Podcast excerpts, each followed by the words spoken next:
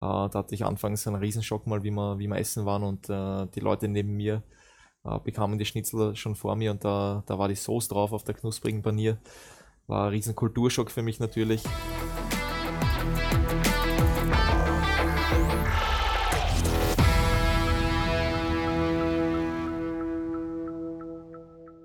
Echt und anders. Der Podcast des SV Sandhausen aus dem Hartwald in die Ohren mit Markus Bär. Ja, herzlich willkommen zum SVS Podcast Echt und anders. Ausgabe Nummer 5 heute mit Stefan Kulowitz, fast schon ein Urgestein des SV Sandhausen, seit äh, dieser Saison als Standby-Spieler dem Kader noch zugehörig, aber auch als Co-Trainer im Trainerteam schon am Start.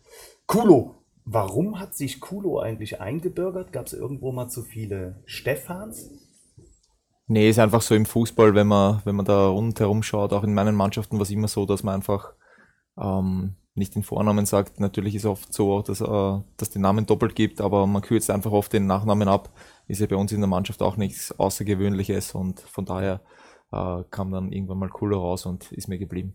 Also Kulo nehmen wir natürlich sehr gerne und bleiben dabei auch.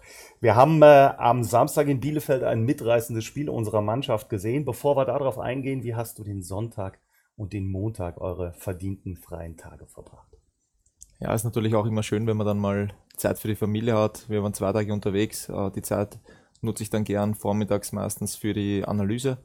Ähm, bin ja da jetzt auch schon etwas im Trainerteam und äh, möchte mich da weiterbilden, auch für die A-Lizenz, wo ich gerade äh, drin stecke. Ähm, das mache ich dann und nachmittag nutze ich die Zeit dann echt mit der Familie. Und ja, Montag sieht sehr ähnlich aus. Man macht vielleicht ein bisschen was für sich im sportlichen Bereich und Nachmittag dann wieder volle Konzentration auf die Familie. Habt ihr was unternommen? War da unterwegs? Schönes Wetter genutzt oder? Ja, wir haben äh, Familienzuwachs bekommen, einen äh, jungen Hund. Oh. Und ja, da haben wir uns ausgiebig damit beschäftigt und Wie waren ein heißt bisschen der? draußen. Welche Rasse? Äh, ist ein französische Bulldogge und Havaneser Mix und heißt Toffee.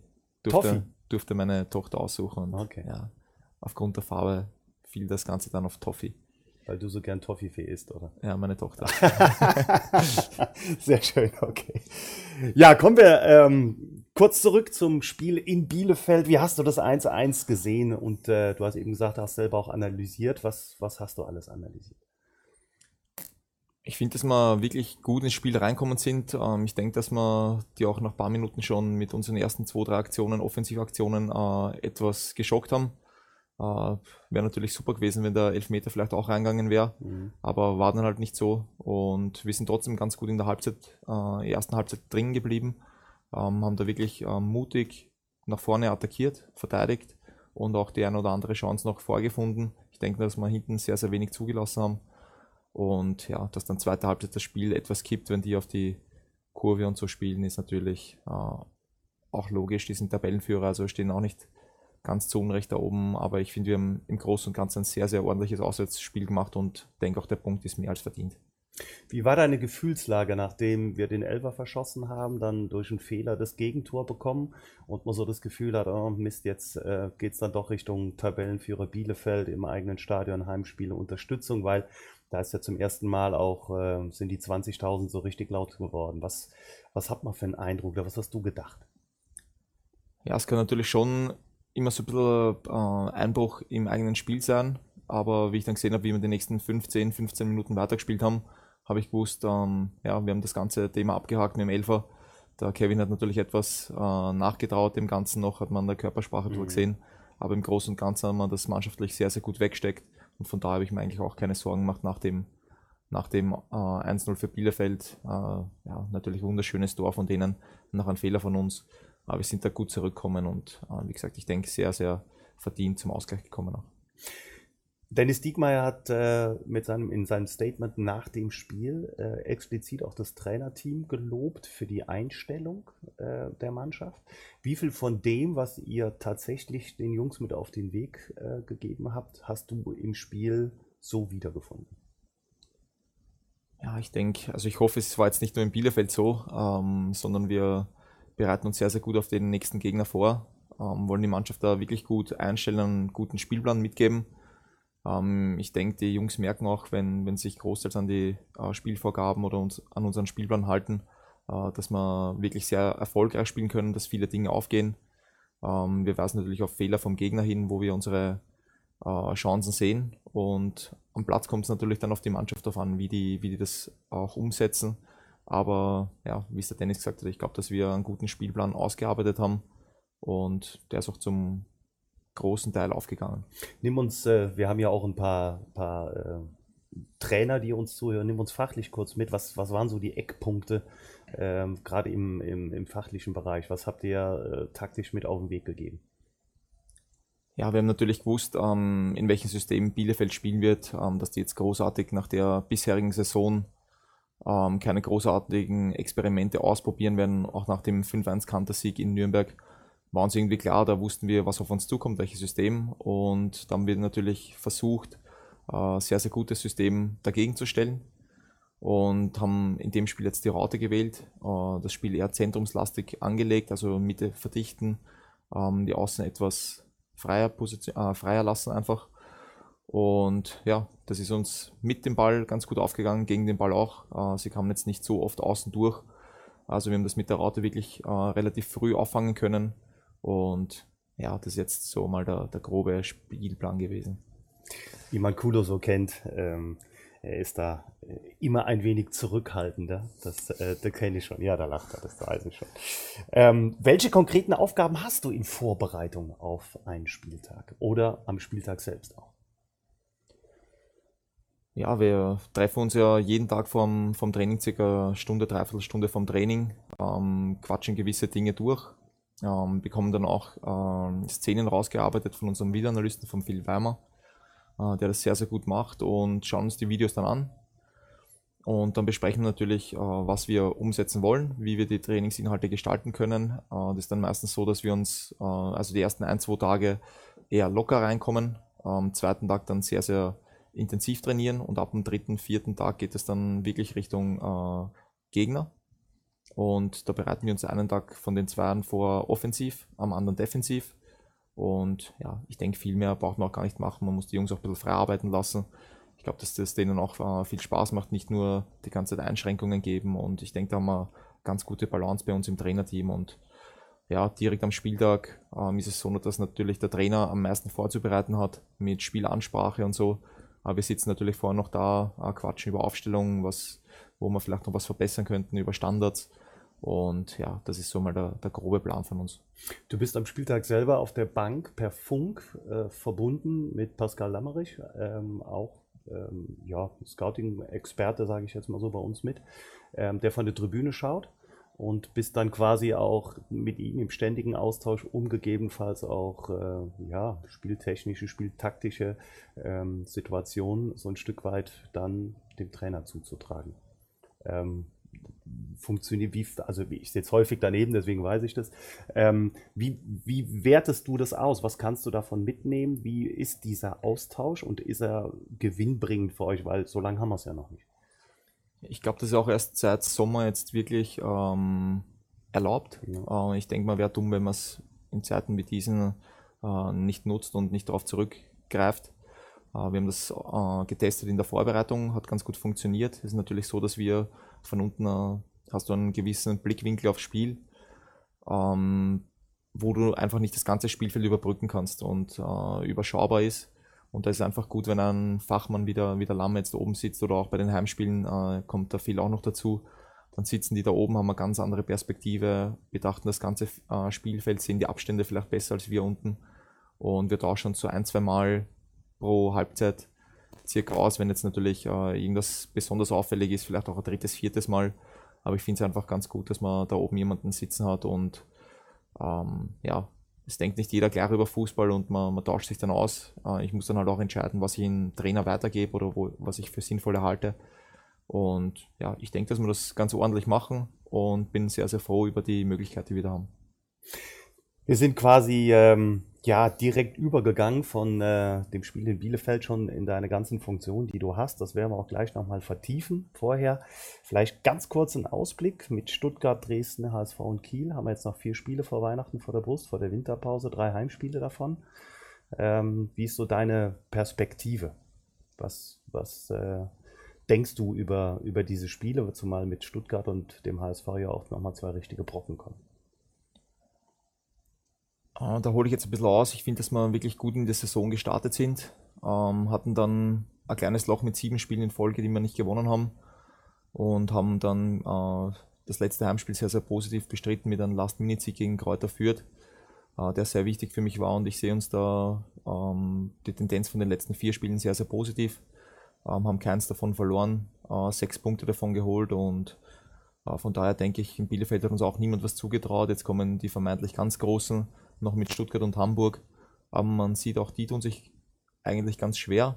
Auch bei Stuttgart ist es nicht so rund gelaufen, die letzten Spiele.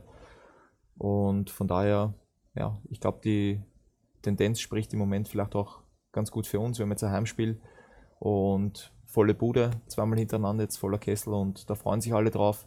Und ich denke, dass wir da schon ein riesen Ausrufezeichen an Deutschland auch senden können.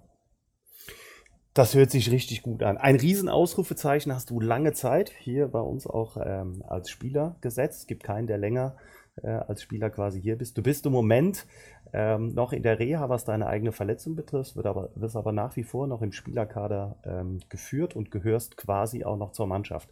Die Co-Trainerrolle ist äh, so besprochen worden, um auch in der Reha-Zeit dann schon ein bisschen über den Tellerrand hinaus zu gucken und ähm, kein Geheimnis, die, deine Perspektive geht auch schon dahin, später mal Trainer zu werden.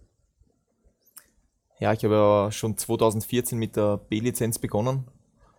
Und ja, ich denke, das, das zeigt schon den Weg, den ich einfach nach meiner aktiven Karriere einschlagen mag. Und da setze ich jetzt gerade an, bin natürlich sehr, sehr froh über die Möglichkeit, die ich hier bekommen, hat, äh, bekommen habe. Und jetzt natürlich mit der Verletzung, die mir letztes Jahr im April leider passiert ist, da rennt leider noch nicht alles rund. Ich glaube, wenn ich jetzt nur Spieler wäre, würde mir mittlerweile die Decke am Kopf fallen, weil es immer wieder äh, kleine Rückschläge gibt. Aber mit der Möglichkeit jetzt äh, ins Trainerteam reinzuschnuppern und da meine ersten Gehversuche zu machen. Ähm, ich bin jetzt auch aktuell in der A-Lizenz, um mich hier vorzubilden. Da hat mir auch der Verein die Möglichkeit gegeben, äh, diese fünf Module a fünf Tage zu besuchen. Und ja, also sehr, sehr interessantes Projekt und es macht mir riesig Spaß, auch mit der Mannschaft natürlich, ähm, da man sich sehr, sehr gut kennt und ist natürlich am Anfang was ein bisschen komisch, weil, weil man sagt, okay, man muss jetzt doch vielleicht etwas mehr Abstand gewinnen und äh, sich vielleicht ein bisschen mehr Respekt zu verschaffen, aber ich denke, dass wir das ganz gut hinbekommen haben, die Balance passt und äh, ich bin da auch ein bisschen Bindeglied zwischen Mannschaft und Trainer. Ich denke, das ist für ihn sehr, hilfreich. Mir macht es natürlich riesen Spaß, dass da immer ganz nah dran sein kann und ich denke, das ist ein ganz rundes Ding eigentlich. Du bist vor allen Dingen auch äh, Bindeglied Richtung jüngerer Spieler. Das geht über den Kader der Lizenzspielermannschaft der Profis hinaus. Ähm, da haben wir natürlich mit Roman Haug, mit Janis Reus, auch mit Enrique Penazzauna äh, ganz junge, aber zum Beispiel auch die Schieler-Brüder aus, dem, äh, aus der U23. Ähm, da bist du Bindeglied hin. Wie arbeitest du mit denen und wie kann man sich so ein, so ein Zusammenwirken vorstellen?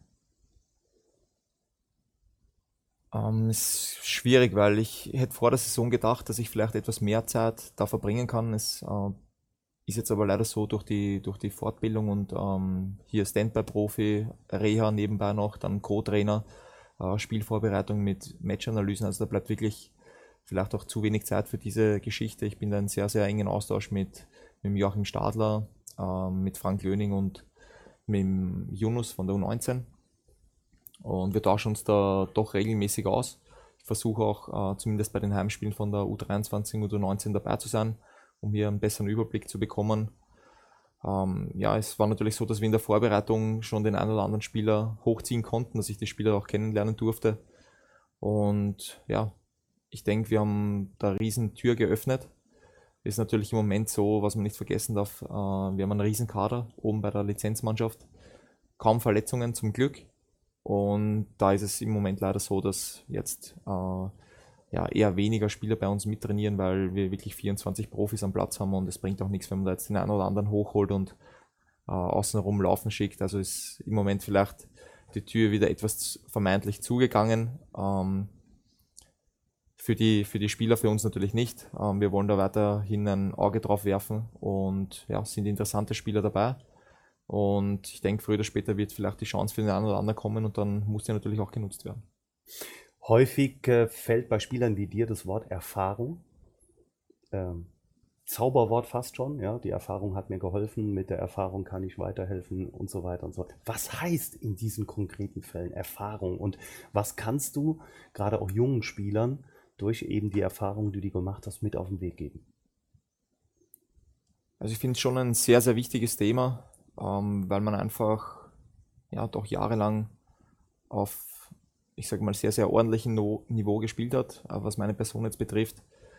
Und ist einfach so, dass man ja viele Spielsituationen schon erlebt hat und ähm, aufgrund des Erfahrungsschatzes oder aufgrund der äh, hohen Anzahl von Wiederholungen, dass man einfach ähm, Spielsituationen viel, viel besser lösen kann. Ja? Dass man natürlich am Anfang als Junger fehleranfälliger ist, aber äh, da hängt es natürlich auch an uns, am Trainerteam, dass wir den Spielern äh, Fehler aufzeigen und die ganz oft wieder in so Szenen reinbringen, wo die äh, gerade Fehler gemacht haben.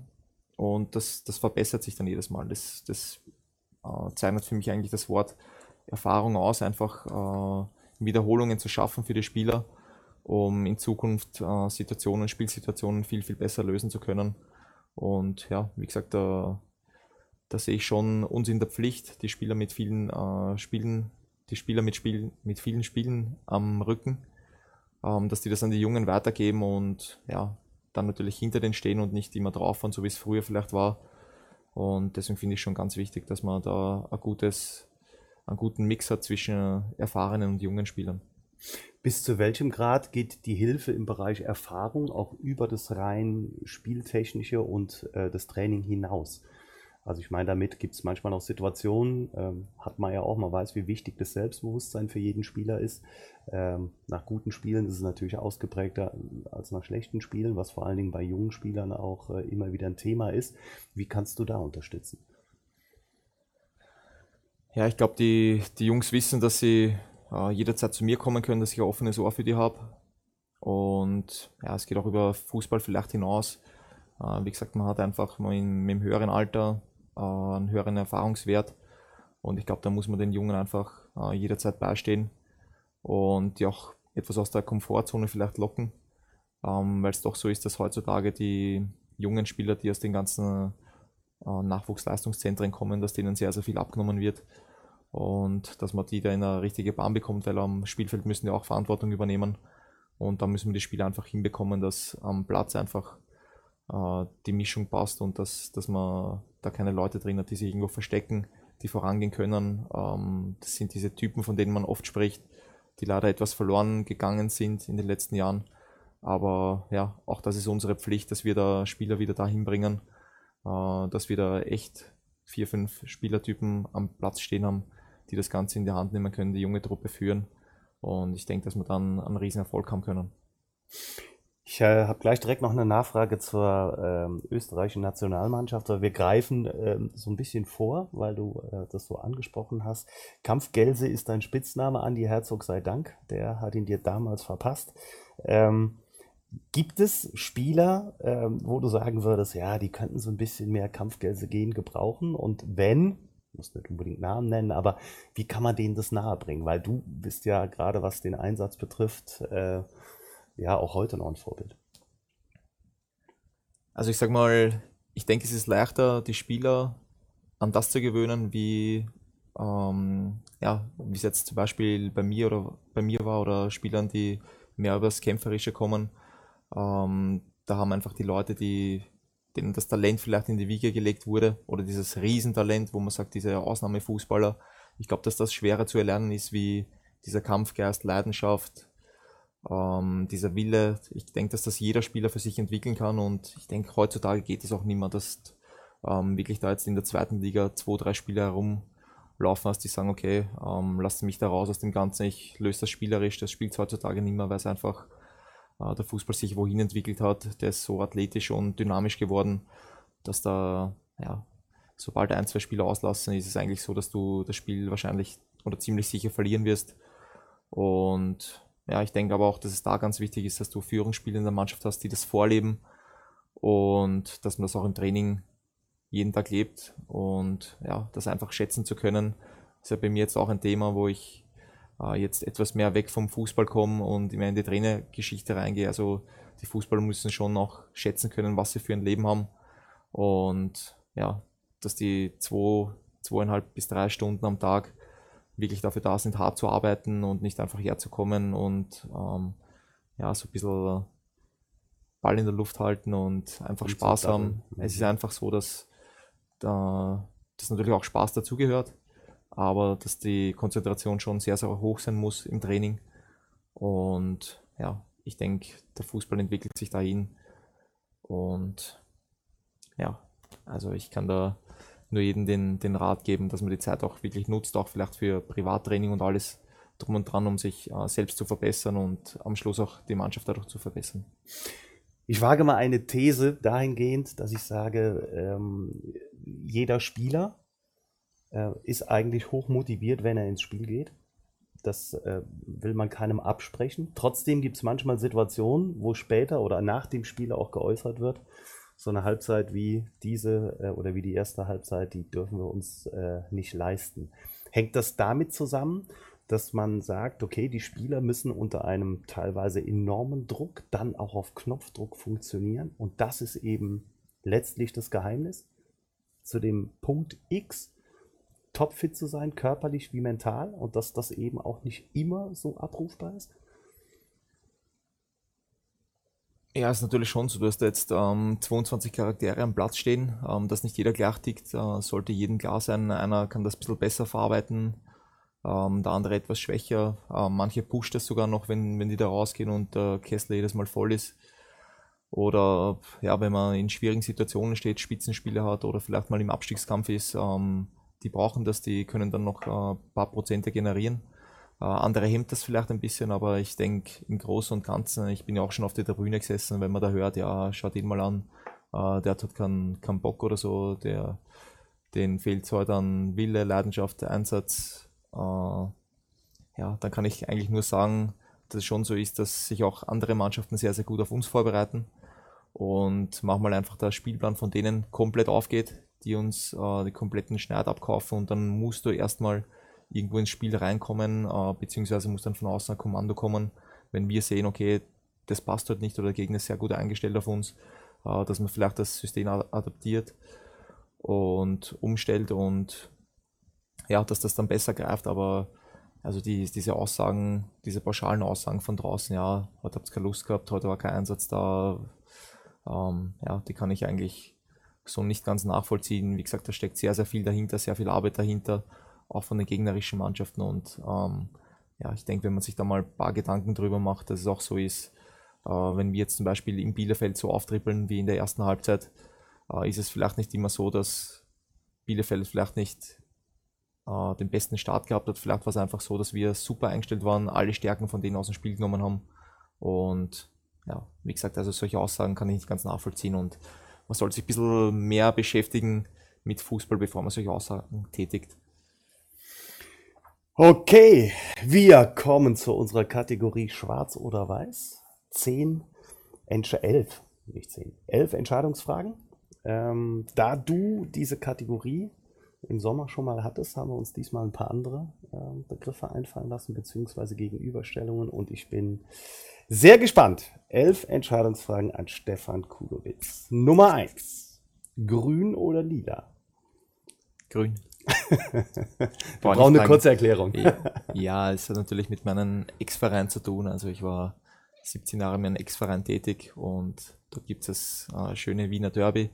Grün-Weiß gegen Violett und ja, für mich gibt es nur die Farbe Grün. Ach ja, Violett. Was habe ich? Lila? Violett muss man natürlich nehmen. Ja. Lila. Austria. Ja, ah, es geht ja. gar nicht. Okay. Spieler oder Trainer? Frage Nummer zwei. Muss da eine kurze Antwort drauf geben jetzt? Nee, kannst du auch eine lange geben. Ja, ich habe die Zeit wirklich genossen als Spieler, aber ich bin jetzt einfach in einem Alter, wo man, wo man auch sagt, okay, man muss sich über das Leben danach Gedanken machen. Ich möchte im Fußball äh, weiter tätig bleiben, weil es mir riesen Spaß macht und von daher würde ich jetzt schon eher Trainer sagen. Schwarz-Rot-Gold oder Rot-Weiß-Rot? Ja, natürlich Rot-Weiß-Rot. Also ich tue mir da jetzt schwer, ich sitze mit zwei Deutschen im Raum, ganz alleine. Aber es ist einfach so, das ist meine Nationalität, dort bin ich aufgewachsen, von dort komme ich her, dort fahre ich immer wieder gern hin, das ist mein Heimatland und von daher natürlich Rot-Weiß-Rot. Frage 4. Abfahrt oder Langlauf? Eindeutig Abfahrt. Eindeutig Abfahrt. Ja. Und seit wann fährst du Ski? Ja, ist natürlich in Österreich, ihr Deutschen sagt immer Schluchti zu uns und so und weiß nicht, was da noch alles für Begriffe fallen. Also ihr wisst schon, dass wir auch mit den Bergen auf, äh, aufwachsen. Äh, bei mir war es jetzt nicht ganz so in Wien, da sind die Berge nicht so hoch, aber ich bin auch schon sehr früh mit meinen Eltern Skifahren gewesen und ja, ich liebe das einfach. Ich bin ein bisschen Adrenalin-Junkie und von daher natürlich ganz eindeutig die Antwort Abfahrt dann ist natürlich auch die Vorfreude, dass äh, nach der Karriere im Grunde genommen wieder ein bisschen mehr Skifahren möglich ist, äh, sehr groß. Ja, ich habe mir da auch während meiner Karriere eigentlich die Tage nicht stehen lassen. Ich bin jetzt kein Typ, der darüber nachdenkt, wenn ich jetzt Skifahren gehe, kann was passieren. Ich glaube, dann, dann ja, verliert man kompletten Spaß am Leben und verzichtet nur noch auf Dinge. Ähm, mir ist da nie was passiert und in 15 oder wir, 17 Jahren war es eigentlich sogar als Profi ist nie was passiert beim Skifahren. Ich sehe genug passiert beim Fußball, von daher passt das dann auch ganz gut. Wir lachen deshalb, weil, äh, das klären wir kurz auf, wir sind bei Nummer 13, 14. 13 Knochenbrüche. 13 ja. Knochenbrüche. Alle beim Fußball passiert. Und genau. Nie beim Skifahren. Äh, nie beim Skifahren, von daher, ja, mache ich mir da keinen Kopf. Frage 5. Kleinwagen oder Limousine? Äh, Limousine natürlich, aufgrund der Familie. Ich komme zwar jeden Tag da mit dem Twingo zum Training und lasse meiner Frau das große Familienauto daheim, aber ja, komfortabel ist schon die große Limousine, ja. Die Frage haben wir natürlich auch deshalb gestellt, weil äh, je nachdem, wer mit welchem Schlitten um die Ecke gebogen kommt und Kulo dann mit Twingo kommt, ist das äh, immer wieder ein schönes Bild, ohne Frage. Fernsehen oder Vorlesen? Fernsehen sind die Kinder aus dem Vorlesealter raus? Ähm, leider nicht ganz, das macht aber großteils dann meine Frau. Und ja, ich bin ja dann oft auch gar nicht da. Ja, und dann passieren so gewisse Ritualien vorm Schlafengehen mit Kindern und so, ja, wo, der, wo die Kleine dann nicht so mag, dass der Papa heute da ist. Also, dass das die Mama halt weiterhin macht mit dem Vorlesen. Ja, und von daher haben wir uns darauf geeinigt, dass das meine Frau in Zukunft mache. Tagsüber passt natürlich, aber zum Einschlafen, ja, wäre ich dann oft verschrien von meiner kleinen Tochter. Gut, wenn die Mama da ist. Ja, ja. ganz angenehm. Deine Fernsehkultur ist wie? Schaust du äh, eher Serien? Nimmst du das Programm, was gerade kommt? Ist es trotzdem sehr fußballlastig? Ja, das ist schon sehr fußballlastig, muss ich sagen. Jetzt natürlich auch mit der, mit der Geschichte, äh, wo es ins Trainerwesen reingeht ähm, haben wir natürlich jetzt auch zwei Fernseher daheim, damit meine Frau nicht darunter leiden muss. Ähm, schaue ich da schon vermehrt Fußball, aber wir schauen auch äh, viel gemeinsam, unter anderem Serien, ja, aber wir machen uns da jetzt keinen großen Kopf und äh, ja, ist jetzt nicht so, dass wir um 17 Uhr schon Gedanken machen, was wir heute am Abend schauen. Es ist dann einfach, wenn die Kinder schlafen und drehen den Fernseher auf, wenn es gerade passt, das Programm, lassen wir es laufen. Wenn nicht, switchen wir ein bisschen herum oder wenn gar nichts passt. Gibt es ein Favorite, irgendeine Sendung, wo du sagst, ja, das da, das mag ich schon besonders gern. Außer Fußball. Nee, ist jetzt nicht so, wo ich wirklich sage, äh, da freue ich mich wöchentlich drauf oder jeden Tag drauf. Und wie gesagt, wenn es gar nichts spielt, ziehen wir uns irgendwelche Serien rein. Dann auch relativ schnell, muss ich sagen. Das geht dann relativ zügig bei uns. Was habt ihr zuletzt geguckt? Ah, die letzte war Game of Thrones natürlich. Ja, aber ich warte immer, bis die Staffeln vorbei sind. Okay. Weil ich halte das nicht aus, dass ich dann ja irgendwann mal zwischendurch ein Jahr warten muss und das ist nichts für mich. Also wir warten meistens, bis die Staffel wirklich komplett zu Ende ist und dann ziehen wir uns dann in Rekordzeit rein. Okay, Frage 7. Wiener Schnitzel oder Kaiserschmarrn? Ja, das ist jetzt unfair. Wenn du mir jetzt zwei Hauptspeisen sagst, ich wollte schon Wiener Schnitzel ausrufen, aber ja, es ist beides sensationell und ähm, ja, ich da fällt es mir wirklich schwer, Entscheidung zu treffen. Ja, nehmen wir beides. Okay, dann Zusatzfrage. Wo gibt es das beste Wiener Schnitzel und wo gibt es den besten Kaiserschmarrn für dich? Jetzt in Wien oder hier jetzt in Ja, der, überhaupt. Überhaupt. Natürlich in Wien da. Also ich muss schon sagen, es gibt einen sehr, sehr guten Kaiserschmarrn da im Herz. Ähm, mhm. Ist für mich der beste in der ganzen Umgebung.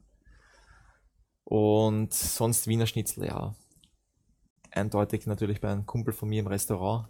Aber ich denke, in Wien kann man überall sehr, sehr gut Wiener Schnitzel essen gehen.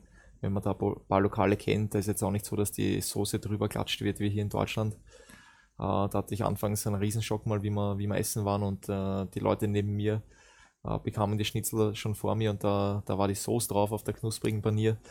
War ein riesen Kulturschock für mich natürlich und habe dann auch noch schnell ordern können, dass, die, dass der Schnitzel ohne Soße bei mir landet. Selber kochen oder essen gehen? Frage 8. Selber kochen. Selber kochen. Lieblingsgericht dann? Boah, schwierig. Ähm, also gibt es eigentlich jetzt nichts Besonderes bei mir. Ich esse allgemein sehr, sehr gern äh, Fisch, Fleisch, Pasta. Äh, wir ernähren uns da relativ abwechslungsreich. Ähm, früher waren wir oft essen, aber seitdem die Kinder auf der Welt sind, ähm, nutzen wir einfach die Zeit daheim, weil es einfach auch entspannter ist mit den Kindern und ja, man mag jetzt auch nicht ins Restaurant gehen und die Kinder fangen dann ein Schreikonzert an, rechts ja, und links schauen sich die Leute an. Von daher machen wir das jetzt eher daheim. Mhm. Berge oder Meer? Das Meer. Das Meer? Ja. Okay. Ja, ich bin mit den Bergen aufgewachsen, das äh, ist nicht so weit von der Haustür weg. Von daher genieße ich die Zeit dann. Ich bin übrigens äh, sowieso ein Sommermensch, auch wenn es viele glauben, dass die, dass die Österreicher so mehr auf den, sich mehr auf den Winter freuen, brauche ich einfach die Sonne. Auch meine, meine Töchter und meine Frau gehen da auf jeden Fall bei der Wahl Meer oder Berge auf jeden Fall Richtung Meer. Social Media oder Tageszeitung? Tageszeitung.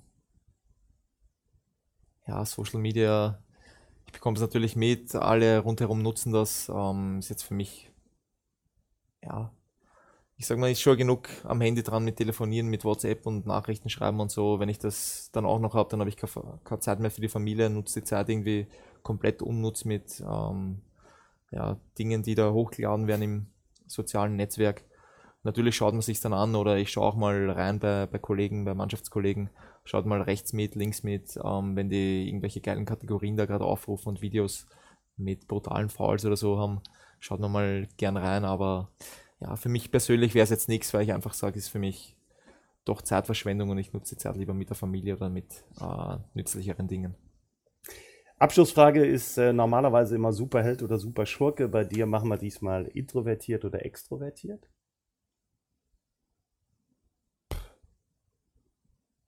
ich würde sagen, ist so ein Zwischending. Also ich bin jetzt keiner, der unbedingt großartig auffallen will. Ich bin ja auch keiner, der jetzt äh, ja, gar kein Wort rausbringt oder so. Von daher würde ich mich da eher irgendwo dazwischen sehen. Ja, auf dem Platz extrovertiert, außerhalb manchmal ein bisschen introvertiert. Ganz genau, so soll es sein. Okay.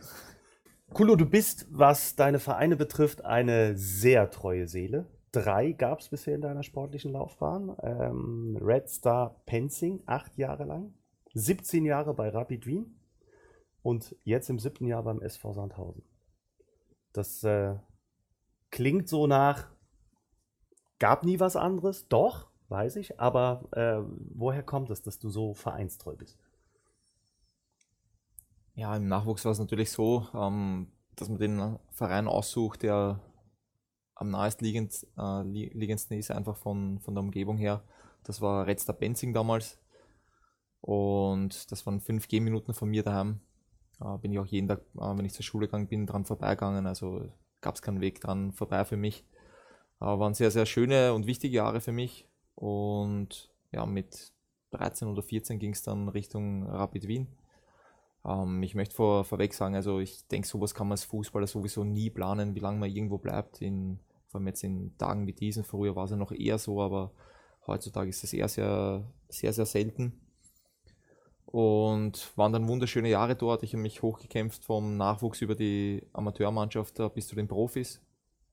Und ja, ich denke, es, es spricht auch für mich, wenn ich, wenn ich dann sage, ich habe elf Profi-Jahre bei Rapid gehabt. Ähm, spricht einfach für Kontinuität und ähm, für gute Leistungen wahrscheinlich auch, weil sonst hätte ich nicht immer wieder einen Vertrag vorgelegt bekommen. Und da bin ich auch sehr, sehr stolz drauf, dass das nie anders war, weil ich bin in Wien groß, groß geworden, geboren dort. Und Rapid war immer mein Herzensverein, dass ich dann natürlich für den Verein ähm, fast oder knapp über 250 Spiele machen darf, war ja einfach sehr, sehr schön. Und ja, mit 30 kam dann doch die Zeit, nachdem ich ein deutscher Sportdirektor nicht mehr so gern gesehen hat äh, bei Rapid. äh, war es dann einfach so, dass ich mich nach was Neuem umschauen habe müssen. Und ja, ich war immer schon ein Riesenfan von Deutschland, auch von der zweiten Liga. Das war immer Pflichtprogramm bei mir im, im Abendprogramm, die Montagsspiele und so, Zusammenfassungen natürlich. Und bin dann hier gelandet, ähm, habe nicht gewusst, wohin die Reise gehen wird, weil es ja doch so war, dass die Mannschaft damals sportlich abgestiegen war. Und aber es war einfach schön für mich. Ich wollte dieses Projekt angehen, weil bei Rapid war es einfach so, dass man jedes Jahr oben mitspielt, um die Meisterschaft spielt, um Titel spielt. Und hier war es einfach so, dass ich gewusst habe, okay, man lernt vielleicht mal die Kehrseite der Medaille kennen. Ähm, es hat mich immer fasziniert, mit Rapid gegen kleine Vereine zu spielen und man gesehen hat, wie sich die mit geringen Mitteln, finanziellen Mitteln, gegen größere Vereine einfach gewehrt haben. Und ähm, es hat mich wirklich immer fasziniert am Spielfeld, wenn, wenn da Mannschaften waren, die sich in jeden Ball reingeworfen haben äh, die uns alles abverlangt haben, obwohl wir deutlich mehr Qualität im Kader hatten. Und deswegen war das eine sehr, sehr schöne Aufgabe für mich, dass jetzt äh, bereits das siebte Jahr ist. Äh, damit habe ich nicht gerechnet, dass es so lange dauern wird. Aber ich denke auch, dass ich äh, hier meine Leistungen gebracht habe, sonst wäre es auch nicht gewesen, dass jeder Vertrag verlängert äh, worden wäre. Nur weil man klasse Bursch vielleicht ist oder ja, angenehmer Charakter. Und von da bin ich echt sehr stolz auf meine Karriere und dass ich nicht zu viel herumwechseln musste. Was hat Stefan Kulowitz Dennis Diekmeyer voraus? Ja, ein Profitor, würde ich mal sagen. Wolltest du ja, das hinaus, oder? Ja, nein, genau das wollte ich wissen.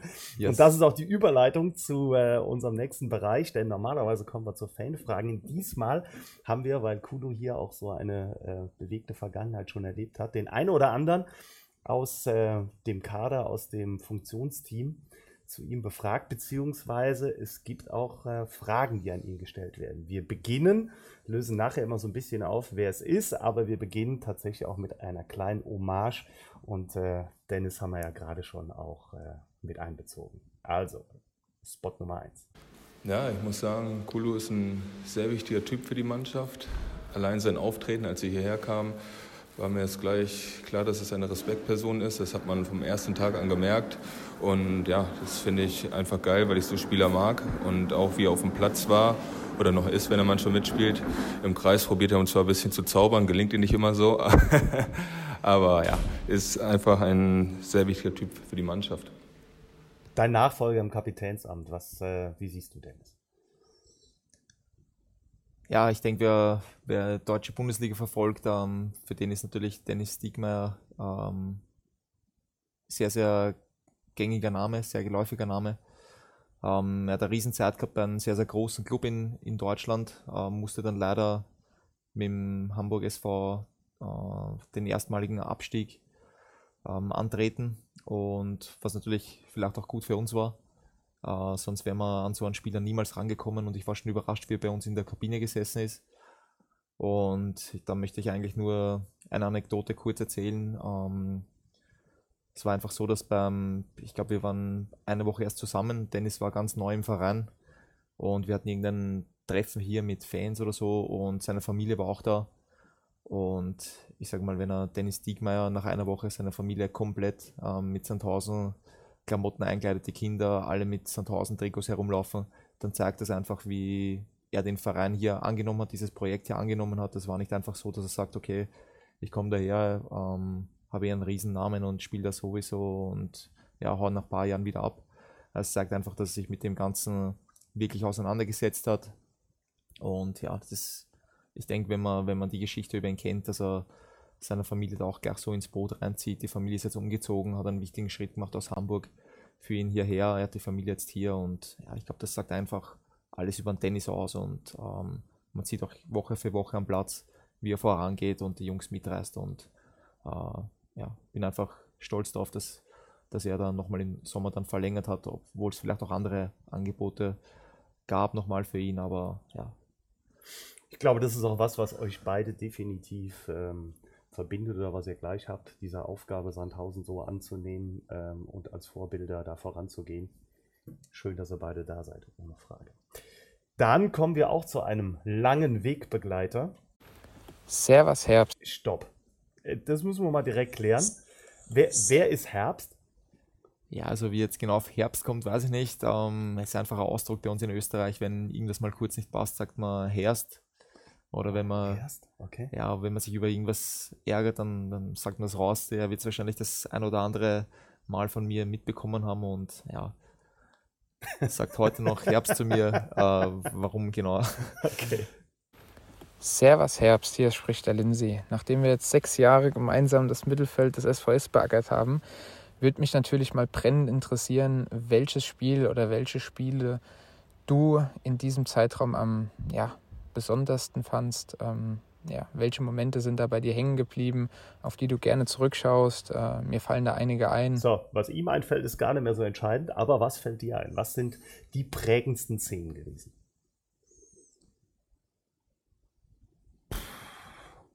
Es ist jetzt schwierig, da einzelne Spiele rauszusuchen. Ähm, unvergesslich bleibt natürlich immer das erste Zweitligaspiel äh, in einem neuen Land ähm, gegen Allen damals, das unentschieden endete. War jetzt kein Leckerbissen, aber wie gesagt, ist mir trotzdem in Erinnerung geblieben. Ähm, kann mich auch noch erinnern, dass ich, glaube ich, das erste Mal mit dem Lindsay in der sechsten Runde in Köln aufgetrippelt bin. Äh, davor war er äh, noch Ersatzspieler, kam zu Kurzeinsätzen, aber ich glaube, dass wir da in der sechsten Runde in Köln zum ersten Mal aufgetrippelt sind, gemeinsam. Und nachher, ja, waren wirklich viele schöne Spiele dabei. Äh, was natürlich ganz besonders in Erinnerung bleibt, waren, war der 4-0-Sieg in Leipzig. Dann der 4-0-Sieg in Dresden. Und ja, unglaubliches Spiel gegen einen Bundesliga-Absteiger damals in Paderborn, äh, dass wir 6-0 gewinnen konnten. Und ja, also es sind wirklich so die absoluten Highlights für mich. Ich könnte jetzt noch ein paar weitere Spiele aufzählen, aber wenn ich Und nicht, nicht zuletzt das coole Tor in Duisburg.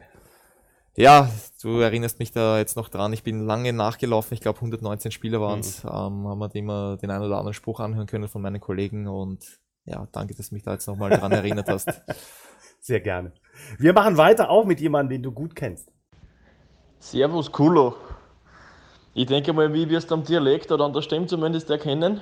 Und anlä anlässlich deines Podcasts habe ich da eine Frage, die mit Sicherheit speziell in Österreich einige Fußballbegeisterte interessieren wird.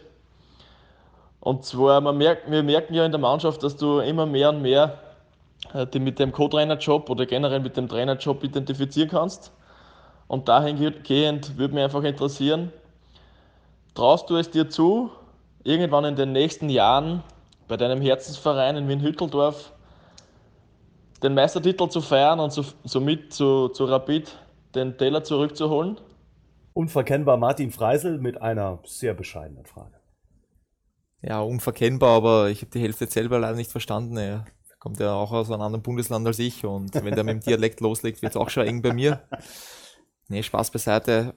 Ähm, ja, vielleicht hat er mal das Interview gelesen von mir, wo ich sage, okay, man muss auch Träume haben. Und da habe ich ganz bewusst äh, den Traum von mir bekannt gegeben, dass ich als äh, Spieler Meister mit Rapid war und dass ich das auch als Trainer anstrebe. Das ist aber ein sehr, sehr langer Weg jetzt von mir und ähm, ich werde alles dafür, alles dafür tun, dorthin zu kommen. Das ist ein steiniger Weg und ja, wie gesagt, man muss Ziele im Leben haben. Das ist ein Riesenziel von mir. Ob es dann im Endeffekt klappen wird oder nicht, ähm, ja, ist von sehr, sehr vielen Faktoren abhängig und ich kann nur mein Bestes dazu geben und das werden dann andere Leute entscheiden. Aber sehr spannend und wir werden es definitiv mitverfolgen. So, jetzt kommen wir in die Kategorie bisschen lustiger. Auch den kennst du. Aufgenommen in Bielefeld. Ja, jetzt kommt er. Äh, ich habe es gewusst. Ähm, du bist auch Trainer. Wann wechselst du dich das erste Mal selbst ein? Christian Bieser, unser Physiotherapeut, ja. Einer unserer. Hm. Ähm, ja, wie viele gelbe Karten hat unser Coacher?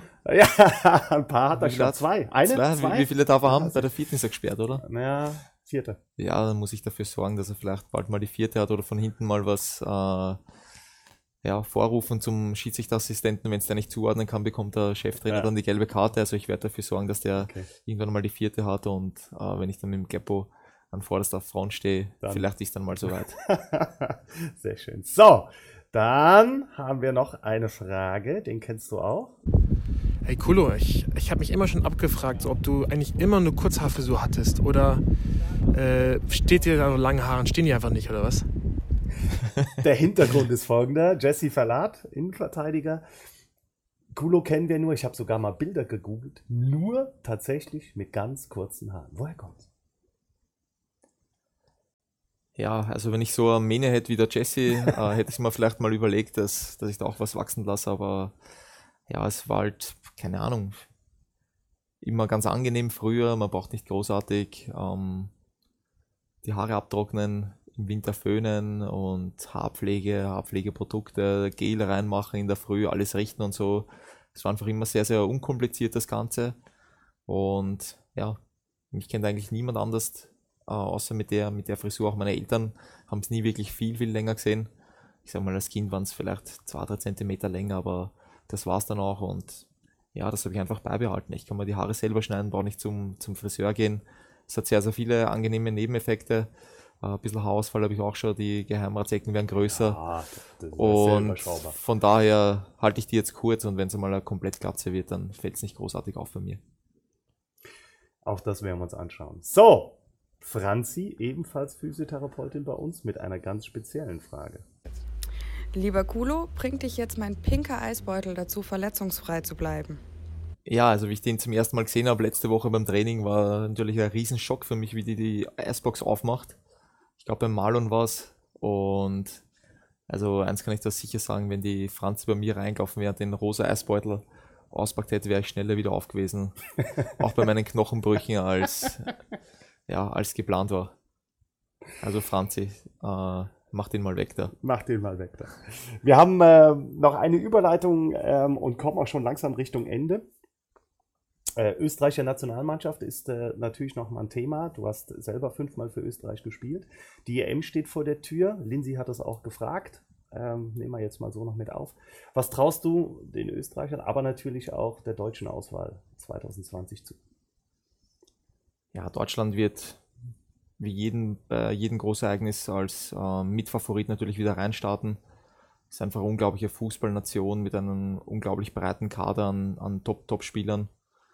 Und bei Österreich ist es jetzt auch so, man, wenn man die deutsche Bundesliga verfolgt, in sehr, sehr vielen Vereinen übernehmen dort österreichische Spieler mittlerweile eine wichtige Funktion.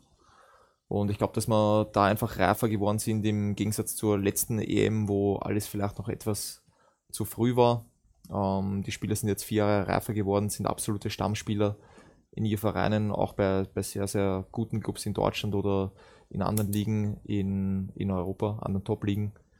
Und von daher denke ich schon, äh, wenn man ein bisschen Losglück hat und nicht zwei, drei richtige Bretter reinbekommt in die, in die Gruppe, dass, äh, dass auf jeden Fall der, der Gruppenaufstieg möglich ist. Und ja, auch dann denke ich, braucht man ein bisschen Losglück. Aber die Mannschaft ist mittlerweile sehr, sehr konstant, äh, sind nicht gut reingestartet in die Qualifikation und haben dann eindrucksvoll bewiesen, dass sie äh, sehr, sehr starken äh, Zusammenhalt, äh, sehr, sehr starken Teamgeist haben. Und von daher traue ich ihnen schon einiges zu diesmal. Damit sind wir auch schon durch. Wir könnten noch über ganz viele andere Dinge sprechen, ein bisschen noch über die Familie, ein bisschen darüber, dass sicherlich der Weg irgendwann zurück nach Wien führen wird. Aber unsere Zeit ist um und wir wollen den Podcast natürlich auch interessant halten. An der Stelle, Kulo, dir ganz herzlichen Dank für äh, die interessante Zeit. Und äh, mir bleibt noch zu sagen, ja, äh, der SVS-Podcast Echt und Anders mit Stefan Kulowitz der als Ziel hat, mit äh, Rapid irgendwann mal den Meistertitel auch als Trainer zu holen. Dass er jetzt verletzungsfrei bleibt, weil wir den pinken Eisbeutel eingeführt haben und dass er ein rasanter Skifahrer ist. Wenn es euch gefallen hat, weiter sagen, weiter hören, weiter posten. Grüße vom Hartwald, nur der SVS. Macht's gut. Tschüss. Vielen Dank fürs Zuhören beim Echt und Anders Podcast des SV Sandhausen. Abonniert uns bei Soundcloud, Spotify oder Apple Podcast und verpasst keine Folge.